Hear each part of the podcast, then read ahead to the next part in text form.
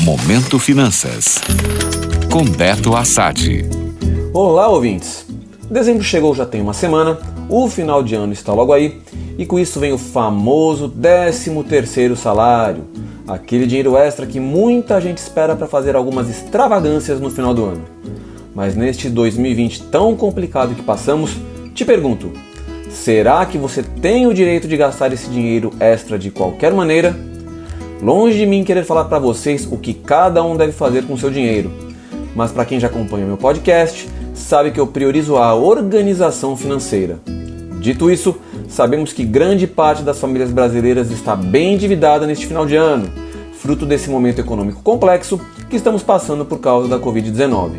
Assim sendo, eu sugiro que você olhe para sua conta corrente com sinceridade e se pergunte: vale a pena gastar o 13º com coisas supérfluas? Se você estiver endividado, por exemplo, será que não é melhor você usar este recurso para liquidar ou amortizar parte da dívida e começar 2021 mais tranquilo? Ou então você não tem dívidas, mas também não tem nenhum dinheiro guardado, está vivendo no fio da navalha.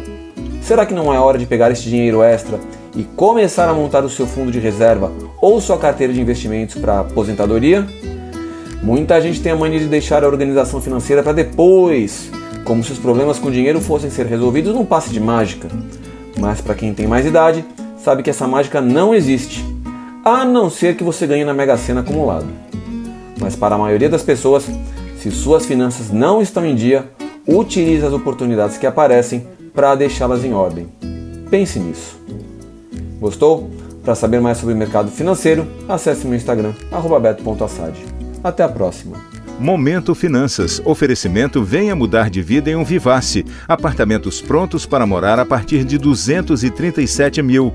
JVF Empreendimentos. Construindo Felicidade. Entre em contato com um de nossos corretores. 71 3512 4019.